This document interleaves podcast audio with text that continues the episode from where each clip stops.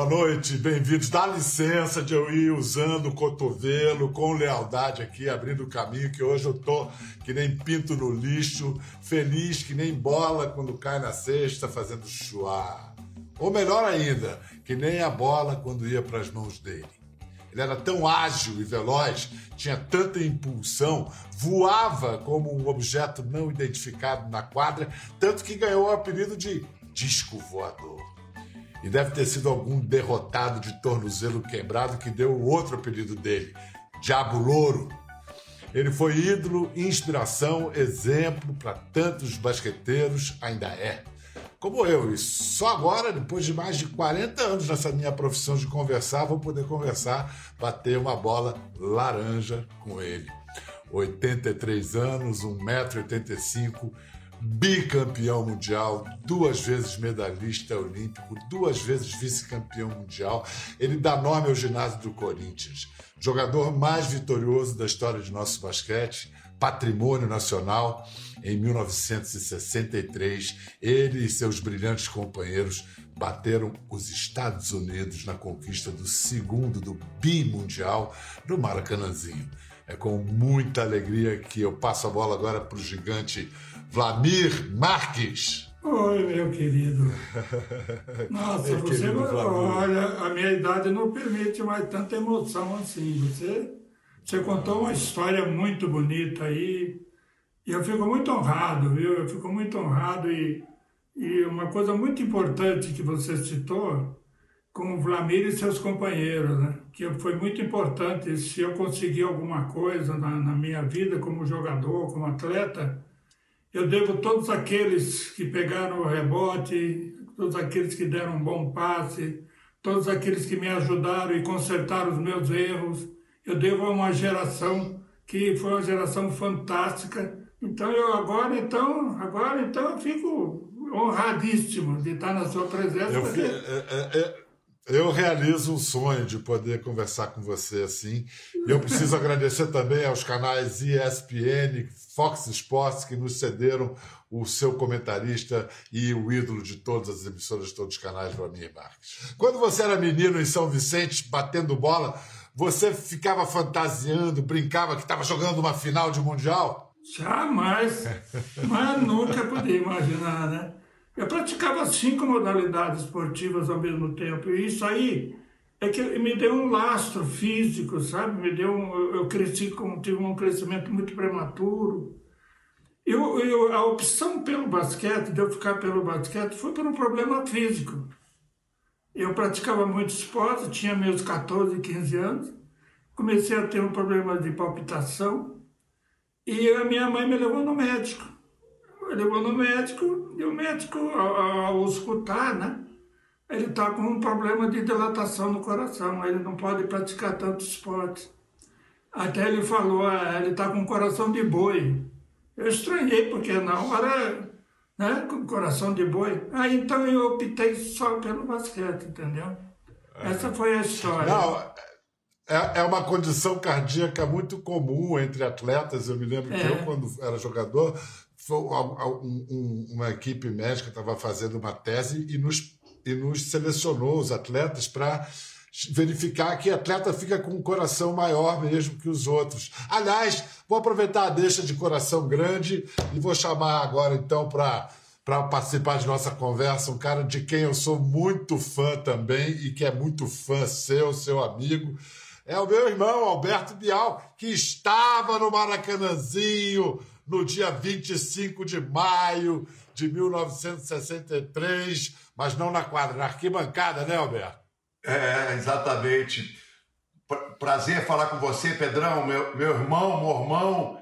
Prazer, Vladimir, meu alemão, um dos apelidos de, de Vladimir, OVNI, disco voador, diabo loiro, alemão. É, eu estava no, no, no Maracanãzinho de mãos dadas com meu pai. Meu pai me tirou, eu jogava futebol, basquete, também era multiatleta como você, Flamengo, tinha algumas semelhanças. Também tenho um coração é, dilatado, meu, meu lado direito do coração é, é anormal, é muito grande. E, Vlamir, Quando eu assisti esse jogo no Maracanãzinho, foi meu primeiro jogo de basquetebol é, que eu assisti ao vivo.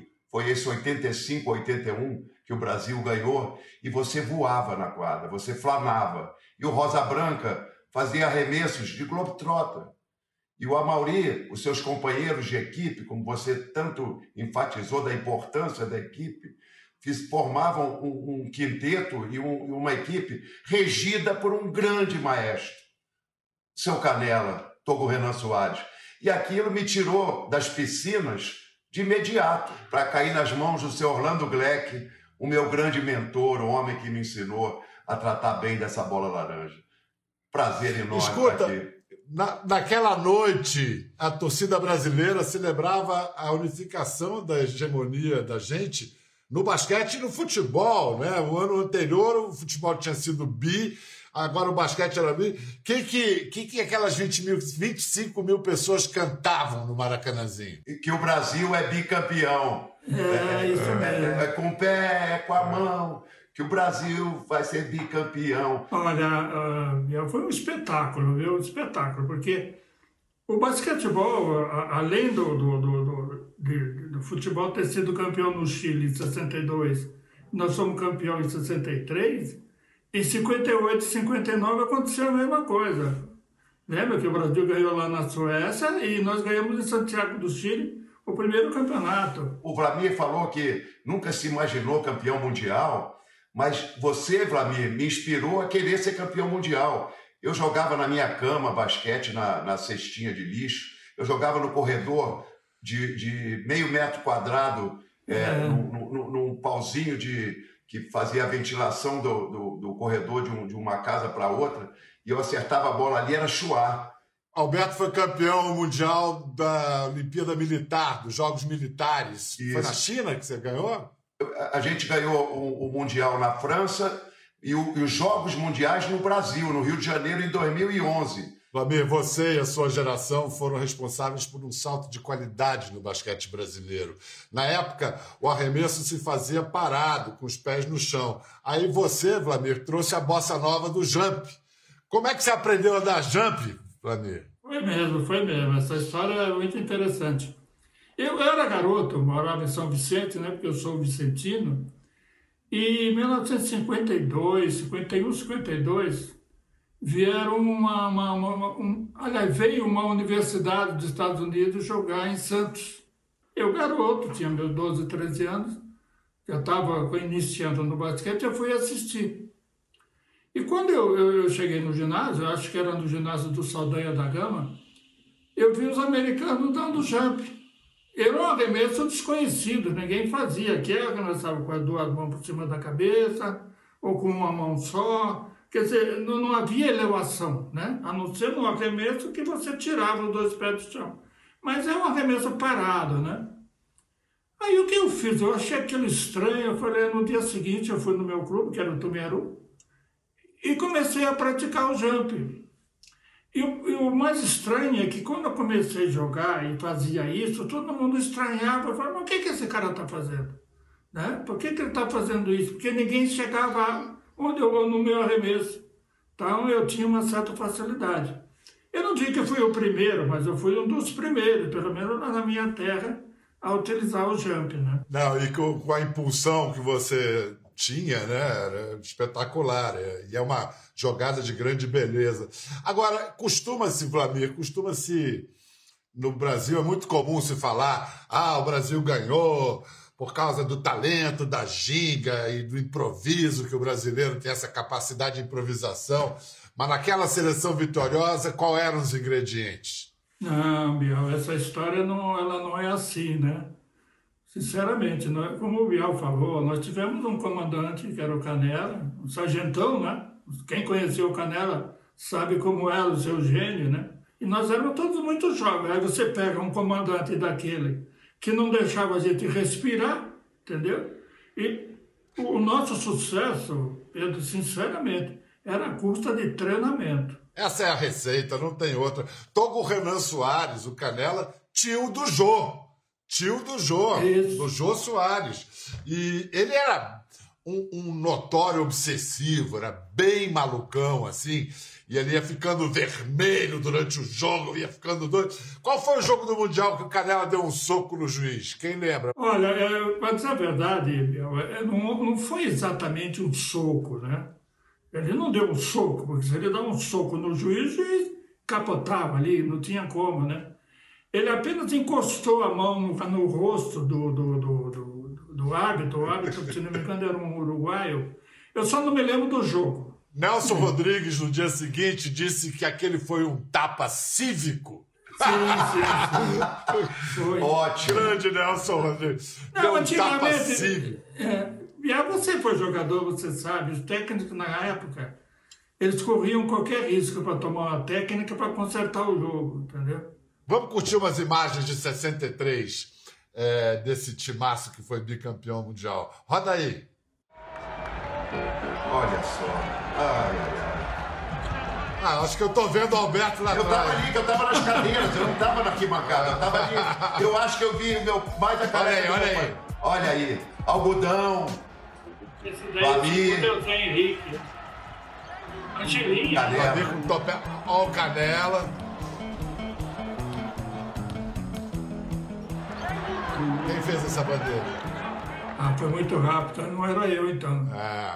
Ó, o Canela sendo levado para É. saudar a torcida. Essas imagens, infelizmente, não lembram uma cesta que se tornou lendária nesse jogo. Os Estados Unidos estavam na frente e o Brasil virou numa uma cesta hum, com, com um quê de milagrosa de, de, de, de Vlamir. Alberto, eu não sei se você se lembra ou não do lance, mas descreve ele pra gente. A Mauri pega o rebote defensivo, é isso? Não, é, é, vou fazer Sérgio de Moraes, um dos maiores locutores que nós tivemos na- no basquete.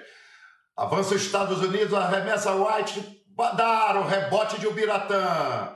Primeiro passe muito bem dado para Mauri, que estica um passe baseball pass. Essa bola vai para fora, Flamir salta, recupera a bola e no ar cai nos dois pés ainda no chão e volta e faz um giro, um currupinho de 360 graus e faz um arremesso com as duas mãos por trás da cesta e converte dois pontos para o Brasil. Flamir, cesta milagrosa! Esse passe que o Amaury deu, um passe longo, por exemplo, eu recebi do meu lado, eu recebi do meu lado esquerdo e a cesta estava do meu lado direito. Então eu recebi aqui, no, saltei, recebi no alto a bola, aí eu girei o corpo, eu não estava embaixo da cesta, eu estava uns 3, 4 metros da cesta. Aí eu fiz um arremesso, como o Alberto disse, fiz um arremesso com as duas mãos, e essa bola bateu na tabela e entrou. Foi acidente? Não foi, não. Eu treinava isso. Eu treinava isso aí. Entendeu? Eu tinha. Eu Mas tinha... você chegou. Você chegou a, ca- a cair no chão ou pegou a bola sem cair e jogou? Sem cair, não cair no chão. Não cair no chão, entendeu? Dizer, Pegou, Essa no bandeja hoje pegou no ar, Do pegou ar no ar e emendou de costas. Foi. Aí nós passamos um ponto na frente, ou dois, não me lembro. Aí o Maracanãzinho quase caiu, né? Aí quando acabou o jogo, o Mr. Jones, que era o secretário-geral da FIBA, ele, ele veio me cumprimentar e falou assim, que ele nunca tinha visto uma cesta daquela na vida dele. Sem querer fazer história sobre um passado, que o passado já foi, né? Mas eu tinha um domínio do espaço aéreo muito grande, porque eu praticava. E essa tua cesta hoje seria chamada uma bandeja de reverso. E como é, uma- um passe longo e você não, não cai no chão, é- não é uma ponte aérea, é um Rio Paris. É, uma, é um, é um longo voo. Olha só, a nossa a direção de arte do Conversa, já que a gente não tem a imagem, a direção de arte do Conversa resolveu fazer uma interpretação artística desse lance. Vamos ver o croquis que eles prepararam. A Mauri, direto para Vlamir. Se não foi Ficou assim, lindo. passa a ser, é arte. Que lindo. É arte Muito obrigado. né? reproduzir a arte. É, é, Que homenagem, coisa linda. No dia seguinte ao bicampeonato, o meu mestre Armando Nogueira escreveu assim: começou a coluna dele dizendo: os ingleses inventaram o futebol, os, amer os americanos inventaram o basquetebol, os brasileiros não inventaram coisa alguma, mas quem ganha os títulos somos nós. Aliás, seria de bom procedimento avisar desde logo aos imaginosos de outros mundos que não inventem mais esses jogos em que haja bola no meio, porque está provado. O instinto do brasileiro, a própria formação do homem brasileiro é do tipo esférico, como a bola. Daí os ganchos de Amauri, as bandejas de Vladimir, os dribles de Garrincha e as tabelinhas de Pelé. Bonito. Bonita. Bonito, Armando Nogueira. É. Vocês se tornaram símbolos do que se convencionou chamar de anos dourados. Mas vocês, vocês jogaram em Brasília, andaram de carros da FNM, viam cinema novo, viam Bossa Nova, Vladimir? Eu vi um fenômeno na época, porque você não tinha imagens, né? Os jogos eram transmitidos ou pela rádio, ou quem assistisse a algum jogo pela rádio, ou pelo jornal no dia seguinte. Eram muito raros os jogos televisionados.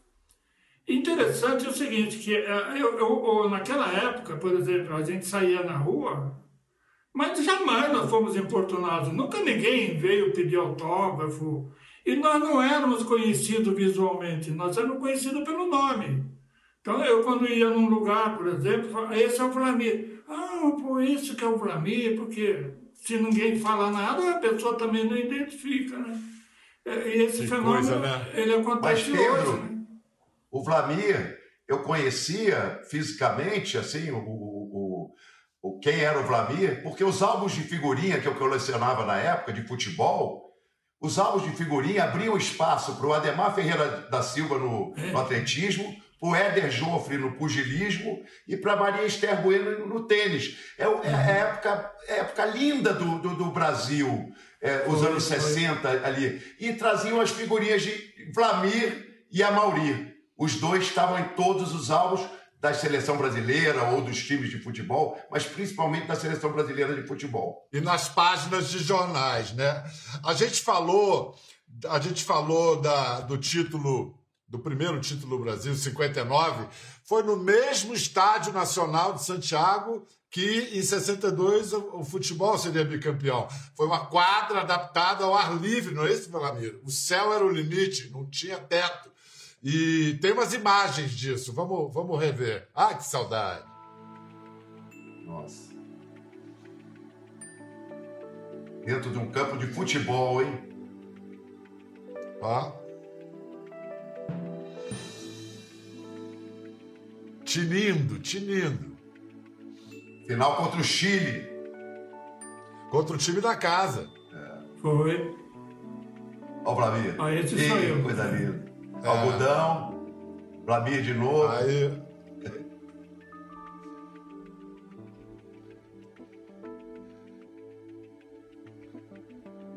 A Mauri. Olha o jump do Amauri. Coisa linda. É. é. Eu sempre mexo com ele quando eu vi ele desse champanhe não bateu nem no ar, agora bateu na tabela, você viu? Airball, mandou o airball. Quem não, quem não mandou um airball? Ele fica todo envergonhado. Quando vocês chegaram ao Brasil, como é que foi, Vladimir, que vocês foram recebidos? Olha, foi bacana, viu? Porque, inclusive, quando nós chegamos no, no, no aeroporto de Congonhas, o Santos estava voltando também de uma excursão da, da que foi para a Europa. E foi recebido também com a torcida Santista e ali misturou. E os jogadores do Santos foram também na nossa chegada. Inclusive eu tenho foto tirado com Pelé. Logo em seguida começaram as homenagens, né? Nós fomos inclusive recebidos pelo Juscelino Kubitschek, no Palácio do Catete. Já o de 63 nós fomos recebidos no, no, lá no Congresso pelo João Goulart, entendeu? Até almoçamos junto, eu almocei do lado do João Goulart. E, e, por incrível que pareça, quando você não pode servir frango numa hora dessa. Você não vai cortar frango com a faca. Aí o João Goulart falou para mim, pega com a mão. Ele foi lá, pegou com a mão. Eu falei, ótimo, presidente, é isso que eu estava querendo. E aí fomos recebidos na Câmara dos Deputados, entendeu? Só mal comparando, que eu não gosto de fazer comparação, o Santos chegou junto com a delegação do Brasil, campeão do mundo de 59. O Vlamir foi o Pelé do basquete. É uma comparação que eu faço sem medo de errar.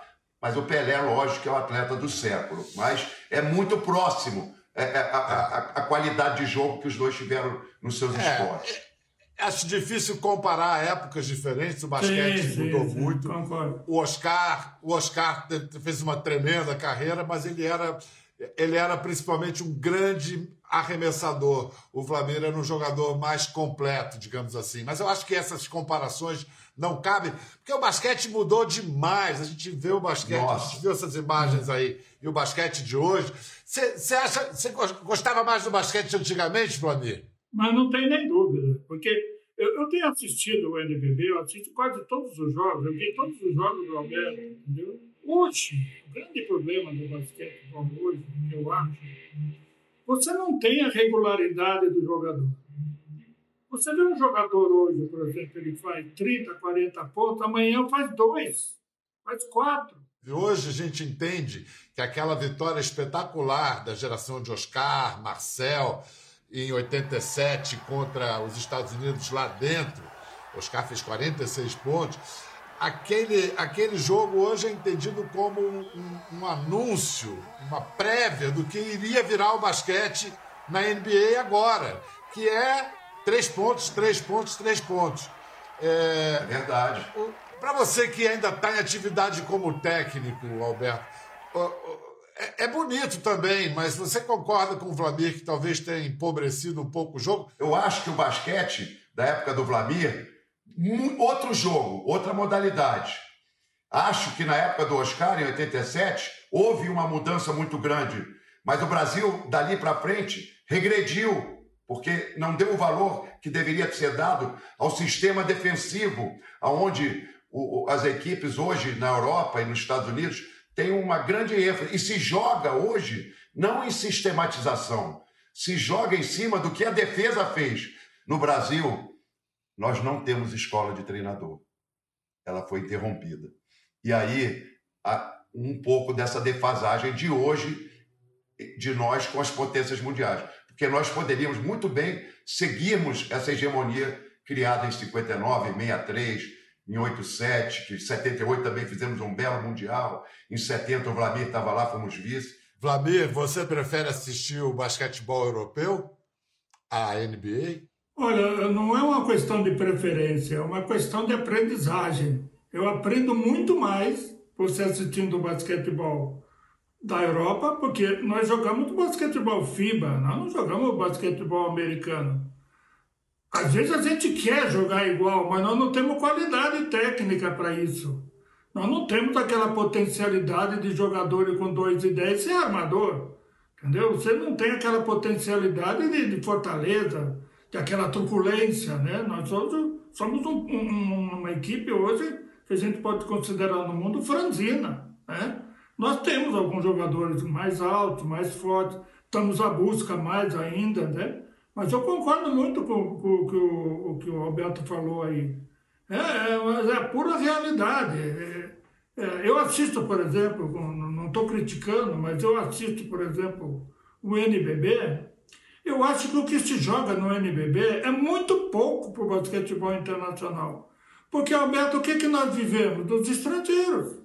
Vladimir, eu quero mostrar uma foto agora de um jogo em que o Vladimir teve uma atuação sobrenatural. Corinthians versus Real Madrid. Olha onde é que o homem está indo. Em pleno voo. Vamos voltar à foto do, do Vladimir. Vladimir, esse jogo foi aonde? Corinthians e Real Madrid? Esse jogo foi realizado no dia 5 de julho de 1965, no ginásio do Corinthians, que hoje recebe o meu nome. Né? Essa foto é muito interessante, porque vamos fazer uma análise que já vieram perguntar para mim. Se eu estou entrando com a bola pelo lado esquerdo, por que, que eu estou usando a mão com a mão direita? Né? Porque o lógico aí seria eu entrar para o lado esquerdo e fazer essa bola com a mão esquerda. Acontece que essa bola, eu me lembro dela, Eu entrei, do... Outra coisa, eu estou no meio de cinco espanhóis aí, ó. Tem cinco, não tem nenhum brasileiro aí. Ó. Eu saí do lado de lá, vim batendo a bola, eu subi para fazer a bandeja com a mão direita. Mas o Luiz, que é esse que está tentando dar o toco, o americano que jogava pelo Real Madrid, ele veio no toco. Eu dei dois tempos, eu passei por baixo dele e arremessei com a mão direita, entendeu? Não dava tempo para mim passar para a mão esquerda. É uma, uma situação. A... Eu tenho que explicar é, porque. Essa bandeja, essa bandeja não. é chamada de reverso. Ela faz um é. reverso por é. trás. É isso aí. Ela, ele dá um touchzinho ainda o braço do americano está na altura do ar. Ele veio com tudo em cima de você. O que você isso, fez foi. Você voou mais um pouquinho. Isso, isso aí. Olha, Pedro, eu fiz 30 pontos no primeiro uh, tempo uh, e fiz 21 no segundo. Aí o pessoal comenta assim, poxa, você caiu de produção, hein, cara? Caramba, 50. Olha, gente, 51 pontos e não existia bola de três. Não, e... ali, dois, de dois em dois e com lance livre um de capô. Vladimir, muito, muito obrigado pelo seu tempo. Se cuide aí na pandemia. Vamos continuar em casa. O momento é terrível. Vamos passar por essa. O Brasil tem que passar por mais essa. Em poucas palavras, Alberto, é, o que, que deve ser feito? Assim, em poucas palavras, para que o nosso basquete volte a brilhar entre os melhores? Trabalhando bem a nossa base, que é onde está faltando, para que no futuro a gente tenha novamente esse basquetebol no pódio, campeão mundial, campeão olímpico, vice-campeão, jogando por medalha. Eu acho que a unidade é o principal para que o basquetebol possa crescer novamente. Obrigado pela super mão aí para conversar com o nosso grande mestre Vlamir. Quero agradecer também calorosamente a generosidade da parceria de José Renato Ambrosio e Rafael Terpins, que nos ajudaram na elaboração do roteiro e que tem um tesouro de imagens. E agradecer demais a Vlamir. Beijo para vocês. Viva o basquetebol brasileiro. Até Viva! a próxima. É Viva! isso. Muito obrigado, muito obrigado, querido. Adoro vocês, viu? Quer ver mais? Entre no Globoplay. Até a próxima.